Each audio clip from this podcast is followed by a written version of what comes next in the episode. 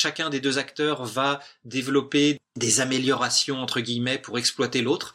Du point de vue du virus, ça pourrait être euh, ce qu'on voit un petit peu des mutations qui permettent de mieux infecter les cellules humaines, d'avoir des charges virales plus élevées. Et donc ça, c'est un débouché possible. C'est la course aux armements. À chaque fois, un des acteurs euh, évolue pour mieux exploiter l'autre et l'autre y répond. Un autre débouché, c'est la coexistence pacifique, où là, finalement, bah, on retombe sur, ces notions de tolérance, c'est-à-dire que les parasites vont évoluer pour devenir moins virulents, et à l'inverse, les autres évoluent pour les tolérer. Et là, bah, on retombe aussi sur un des points euh, mis en avant par Theobald Smith, qui avait été beaucoup critiqué sur cette idée que si on attend suffisamment longtemps, les virus devraient devenir avirulents qui a été critiqué en disant, bah, voyez, le VIH n'est pas devenu avirulent, la tuberculose n'est pas devenue avirulente. Mais la vision de Theobald Smith est vraiment une vision co-évolutive. Et donc, il y a cette idée, effectivement, que selon lui, ce qui va devenir avirulent, c'est l'interaction entre l'hôte et son parasite.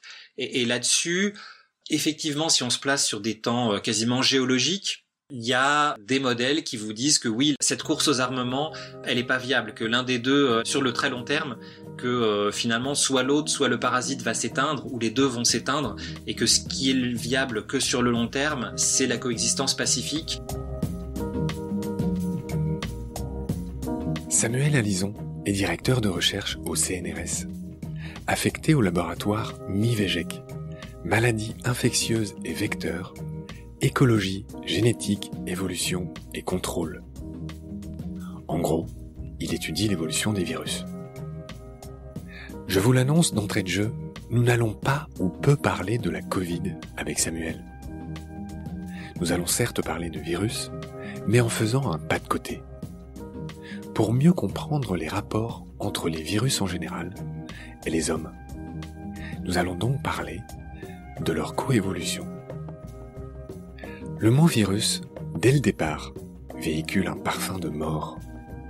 C'est le père de la chirurgie, Ambroise Paré, au XVIe siècle, qui, sans bien les connaître, sans les avoir vus, les nomme virus, qui vient d'un mot latin signifiant poison. C'est au XIXe siècle seulement que les virus seront découverts, grâce aux travaux d'Adolphe Meyer sur la mosaïque du tabac. Seules les bactéries étaient alors connues, mais l'agent infectieux responsable de cette maladie était bien plus petit qu'une bactérie, car il n'a pas été retenu par le filtre de Chamberlain utilisé à l'époque. Le virus de la mosaïque du tabac a finalement été identifié en 1935 par Wendell Stanley. Voilà pour l'histoire. Aux frontières de vivant, un virus est en moyenne 10 fois plus petit qu'une bactérie est 100 fois plus petit qu'une cellule. Son diamètre moyen est d'un dix millième de millimètre.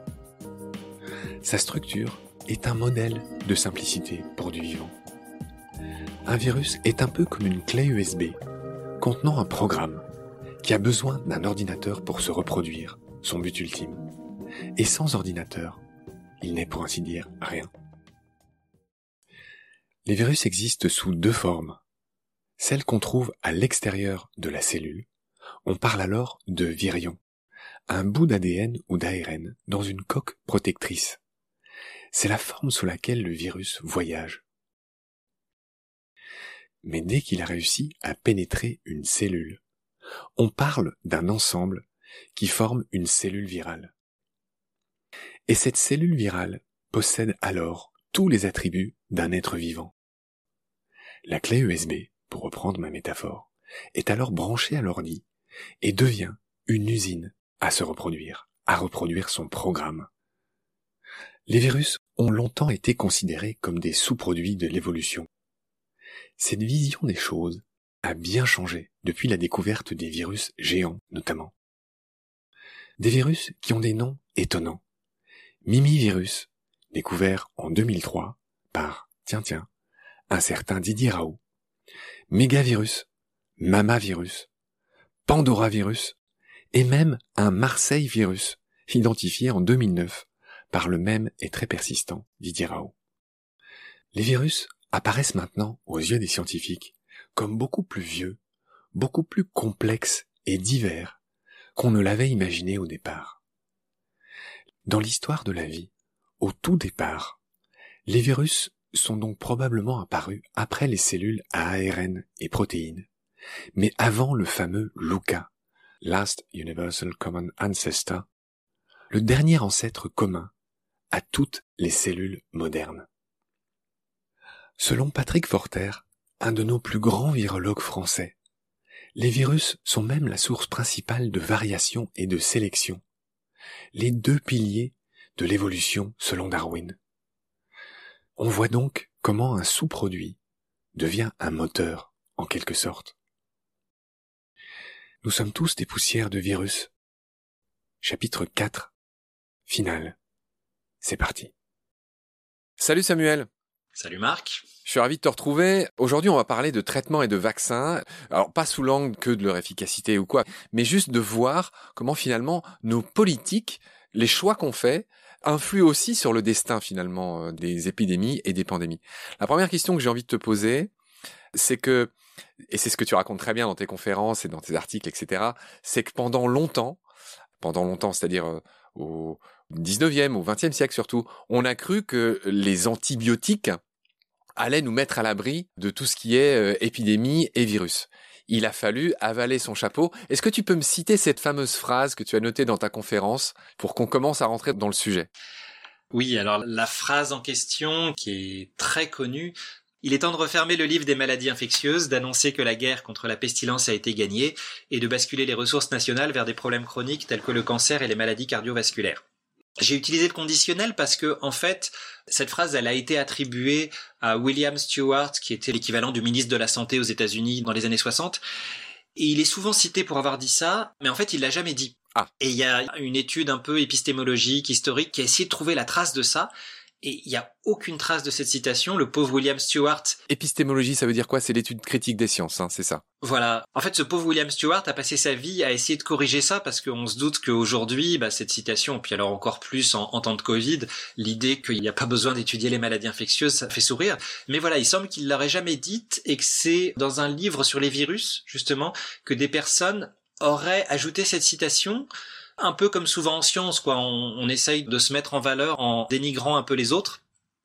À la décharge des virologues, s'il l'a pas dit, euh, il le pensait certainement. C'était quelque chose d'assez courant à l'époque. Là, pour le coup, il y a des citations qui disent que euh, je ne vois pas euh, pourquoi on aurait besoin d'embaucher autant de personnes pour travailler sur les maladies infectieuses, à moins qu'ils passent leur temps à se mettre en culture eux-mêmes. Se mettre en culture, c'est travailler sur ces boîtes de pétri en laboratoire.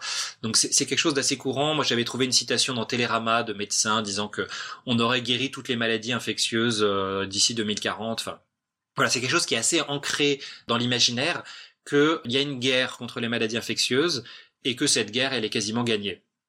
Deux points qu'on peut décortiquer. Alors, il est vrai que si on regarde des causes de mortalité par rapport à ce qu'elles étaient au XIXe siècle, non seulement ça a été divisé par deux quasiment, en à peu près un siècle, mais en plus, la part de ce qui était les maladies infectieuses a énormément diminué. Et ça, c'est lié à deux grandes découvertes qui sont les antibiotiques et la vaccination. Et la combinaison des deux a vraiment été, enfin, un peu un miracle en fait. Donc ça n'a pas été idiot au début de dire ça. Ça n'a pas été idiot de, effectivement, et on voit très bien, euh, tu mets un document là dans ce que tu m'as envoyé, cause de mortalité aux États-Unis en 1900 et en 2000. Je veux bien que tu décrives un peu ce document. Bah, c'est un peu ce que je disais en fait, c'est que la mortalité a été quasiment divisée par deux entre 1900 et 2010. Quand on regarde la mortalité en 1900, la moitié de cette mortalité, c'est, on estime la tuberculose d'une part et les pneumonies ou les infections respiratoires d'autre part. Influenza, grippe Voilà, influenza, grippe, tout, ce qui est respiratoire. Quand on compare avec 2010, ce pourcentage, il est quasiment invisible. Ce qu'on voit en 2010, c'est que, et là, comme euh, l'aurait dit le William Stewart, plus de la moitié des causes de décès, c'est cancer et maladies cardiovasculaires. Donc effectivement un basculement, basculement qui est quand même plus prononcé dans les pays riches que dans les, pays les plus pauvres. Et, ça on le voit aussi sur l'épidémie de Covid, qui est que un certain nombre de pays qui s'en sont le mieux sortis, ce sont des pays qui n'ont pas basculé vers ce qu'on appelle la, médecine personnalisée, le, le, côté vraiment individuel en médecine, mais qui ont gardé une médecine plus au niveau collectif, populationnel qui coûte en fait moins cher, mais qui est aussi beaucoup plus adaptée pour lutter contre les maladies infectieuses. Et donc en tout cas, ce, basculement dans les pays riches explique aussi ce qu'on appelait l'optimisme des années 60. On a éradiqué la variole par la vaccination, on découvrait des nouveaux antibiotiques euh, quasiment tous les ans. Et ça, ça se tarit avec deux phénomènes. Tout d'abord, l'évolution des résistances aux antibiotiques qui se combine avec un tarissement de la découverte de nouveaux antibiotiques au point qu'à un moment on découvre des souches bactériennes qui sont résistantes à tous les antibiotiques connus. On est en plein dans la course de la reine rouge là. C'est-à-dire qu'à chaque antibiotique qu'on invente, euh, très vite les bactéries euh, mutent et deviennent résistantes. Tout à fait. Ça va même plus loin. Il y avait une étude de Hernan Roussens, des chercheurs néerlandais, qui avait été conduite au début des années 2000, qui avait essayé de mettre en regard la quantité de pénicilline prescrite par euh, différents pays de l'Union européenne avec le pourcentage de souches résistantes de Streptococcus pneumoniae qui détectaient dans les hôpitaux. il y avait une corrélation qui était vraiment frappante où euh, les pays bah, comme les Pays-Bas justement, qui prescrivent très peu d'antibiotiques ou qui prescrivaient très peu d'antibiotiques, c'était quasiment maladif chez eux de, limiter la prescription d'antibiotiques. Pour ces raisons-là, ils prescrivaient pas? Non, non, indépendamment. Alors là, je ne saurais pas détailler pourquoi ils en prescrivaient si peu, mais ce qui est certain, c'est qu'ils avaient quasiment aucune souche résistante détectée dans les hôpitaux. Et à l'autre extrémité du spectre, il y avait la France, Cocorico, qui se distinguait par la prescription d'antibiotiques euh, extrêmement élevé et où là, quasiment 50% des souches bactériennes étudiées étaient résistantes. Et il y avait un peu un gradient comme ça.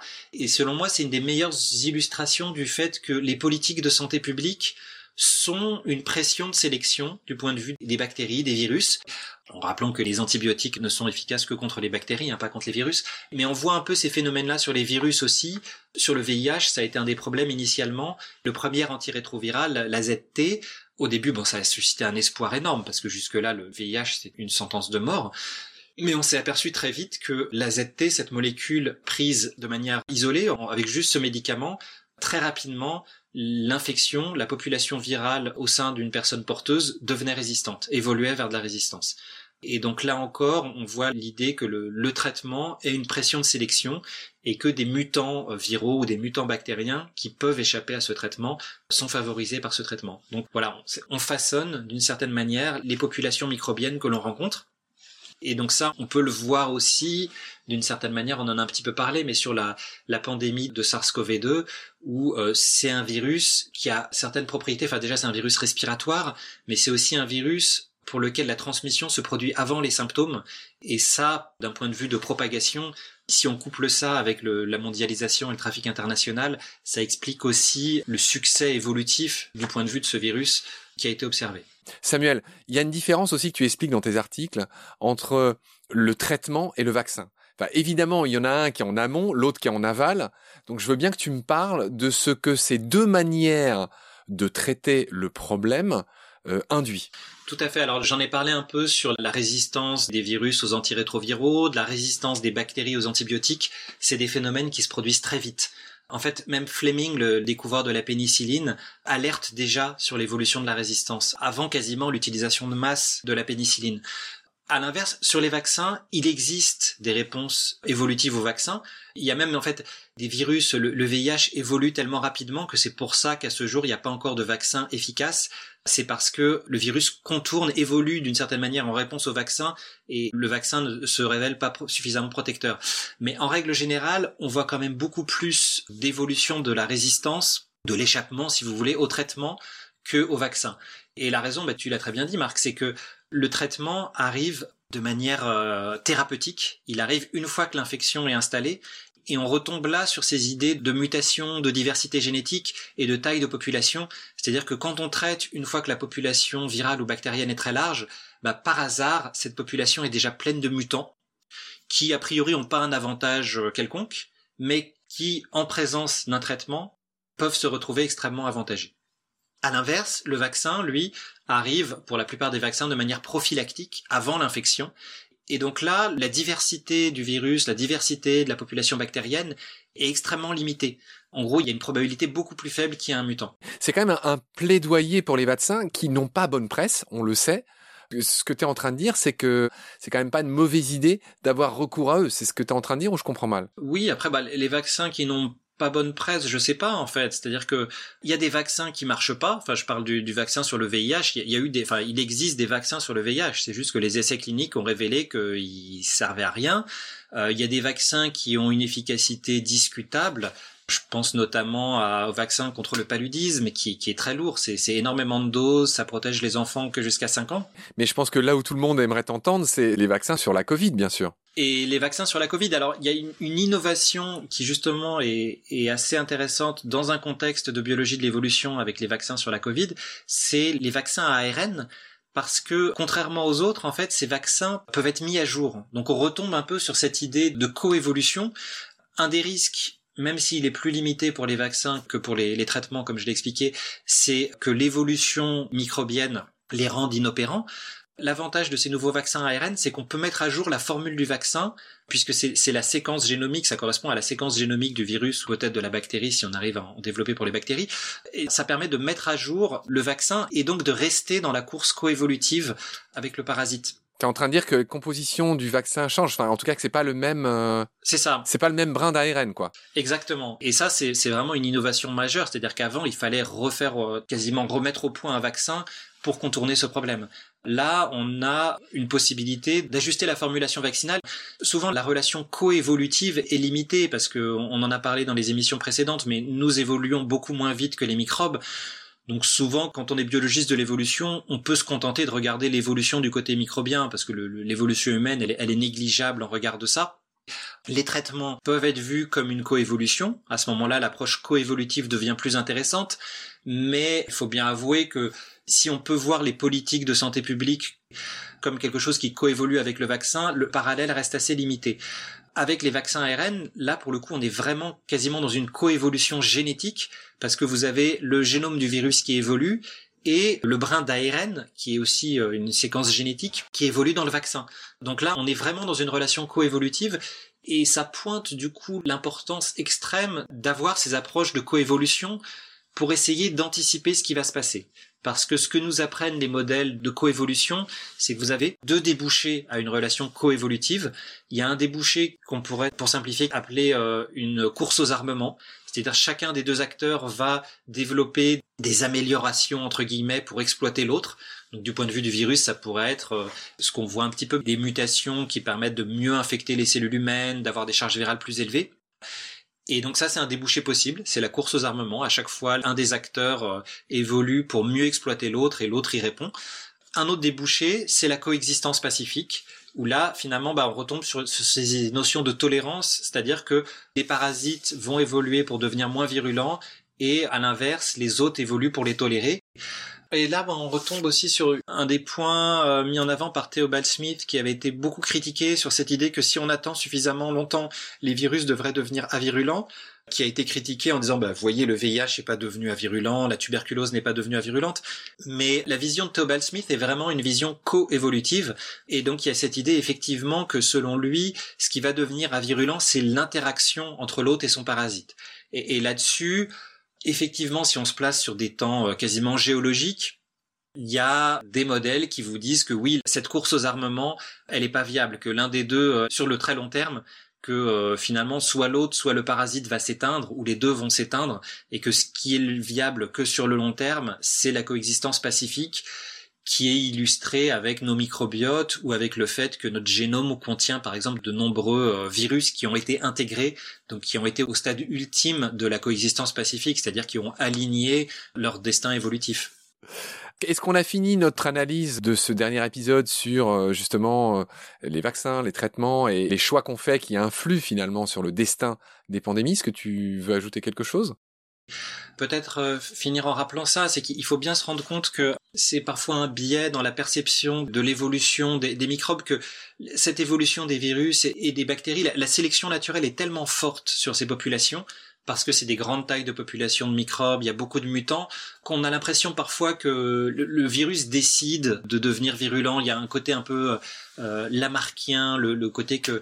Euh, Une volonté voilà une volonté. C'est toujours la sélection naturelle qui est derrière. C'est juste que le hasard fait qu'il y a des mutants. Le hasard fait que certains de ces mutants microbiens sont mieux adaptés et du coup leur taille de population, leur, leur cycle de vie très court fait qu'ils se développent très vite. Tu rappelles que les virus n'ont pas de volonté et que les choix se font au hasard. Voilà, les virus n'ont pas de volonté. À l'inverse, nous avons une volonté, nous décidons des politiques de santé. Le principal avantage qu'on a nous en tant qu'être humain par rapport aux, aux microbes, c'est qu'on est conscient de ça et qu'on peut essayer d'anticiper en fait ce que va être la réponse des virus et des bactéries aux politiques de santé qu'on va mettre en place. Et je crains que ça n'ait pas été fait pour l'instant Ça dépend. Il y a des expériences très élégantes qui ont été faites sur certains virus, je pense au, virus du chikungunya par exemple, et, qui ont été faites là sur le SARS-CoV-2 pour générer tous les mutants possibles, ou le plus de mutants possible, et essayer de voir quelles étaient les propriétés de ces mutants. Ce qui permet finalement d'avoir un peu un temps d'avance et de se dire, oulala, regardez, cette mutation-là, elle confère telle propriété in vitro évidemment, mais ça permet de mieux suivre ce qui se passe. Et d'anticiper. Voilà, et c'est pour ça que par exemple des mutations telles que la, la mutation, j'ai parlé tout à l'heure du SARS-CoV euh, N501Y, elles étaient déjà un peu sur les radars parce que in vitro, en générant des mutants, on avait pu se rendre compte que ces mutations avaient un effet. Donc c'est un exemple parmi d'autres, ça c'est ce qui se passe en laboratoire, mais après ça peut être couplé à des modèles plus épidémiologiques de propagation. Mais voilà, notre avantage là-dedans, c'est le fait d'être conscient de cette dimension coévolutive, de ces réactions des populations microbiennes aux politiques de santé. Et donc tout l'enjeu, oui, c'est d'arriver à avoir un temps d'avance et donc d'anticiper sur ce qui peut passer au lieu d'être dans la réaction et, et finalement de d'être aussi aveugle que l'est l'évolution microbienne. Ok, c'est bien compris. Tu es très en retard, je t'ai mis en retard, tu as un rendez-vous juste après nous. Je voudrais quand même, j'y tiens, que tu finisses euh, en nous disant euh, le pourquoi de que ton chat euh, s'appelle Antoshka pour essayer de me réconcilier avec tous ces propriétaires de chats que j'ai offusqués en faisant un épisode sur l'impact des chats sur la biodiversité. Donc, pourquoi as-tu appelé ton chat Antoshka? J'ai beaucoup aimé, si tu arrives à nous le faire, bref. Le nom du chat vient d'une chanson russe. C'est l'histoire d'un petit garçon, Antoshka, qui ne veut pas travailler et aller planter des pommes de terre. Et du coup, comme euh, on trouvait que pour un chat, un petit garçon qui ne veut pas travailler, ça collait assez bien. Et d'ailleurs, ce chat est vraiment allergique au travail. Ah bah comme tous les chats, oui. Comme tous les chats. Mais juste, ce que t'as pas dit, c'est qu'Antoshka, dans la petite chanson russe, bah, il meurt parce qu'il travaille pas assez, parce que c'est un feignasse. Alors il y a deux versions, oui, il y a une version euh, ancestrale, mais il y a une version effectivement plus soviétique où Antoshka, eh ben, il veut pas travailler, donc il meurt de faim. Mais il n'est pas traité à la soviétique, ça va. très bien, Samuel.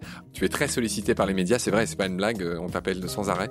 Merci d'avoir trouvé un moment pour nous, en tout cas pour Baleine sous Gravillon. Eh ben merci pour l'invitation et puis bah, je t'en prie. Au plaisir. Merci beaucoup. À bientôt, j'espère, Samuel. Salut. Salut.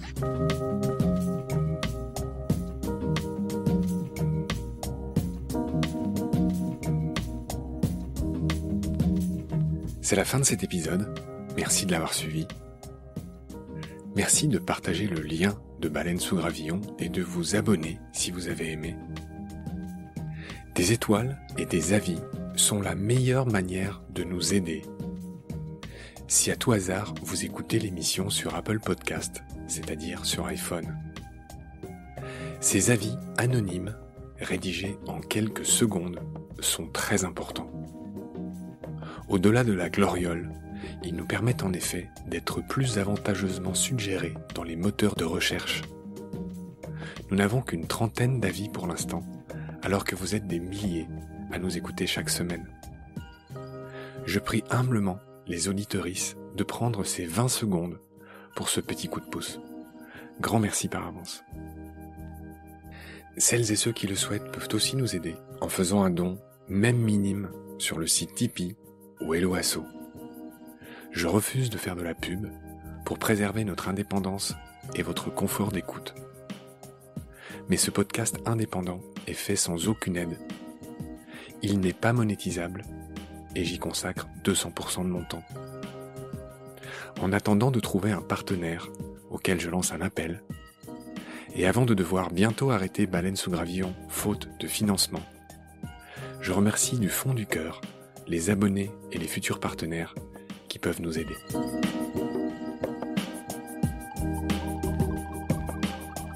Vos critiques, conseils et suggestions sont toujours les bienvenus sur la page Facebook de Baleine sous Gravillon je remercie aussi tous les photographes animaliers qui viennent chaque semaine en toute simplicité, en toute générosité, partager leurs sublimes photos sur la page de Baleine sous Gravillon. Je remercie enfin mes équipiers pour leur aide précieuse. Sans oublier Félix Labande, l'auteur sud-africain de la chanson du générique. Je vous retrouve très vite pour un nouvel épisode. Et d'ici là, prenez soin de vous et de ce qu'il y a autour de vous. Merci. À bientôt.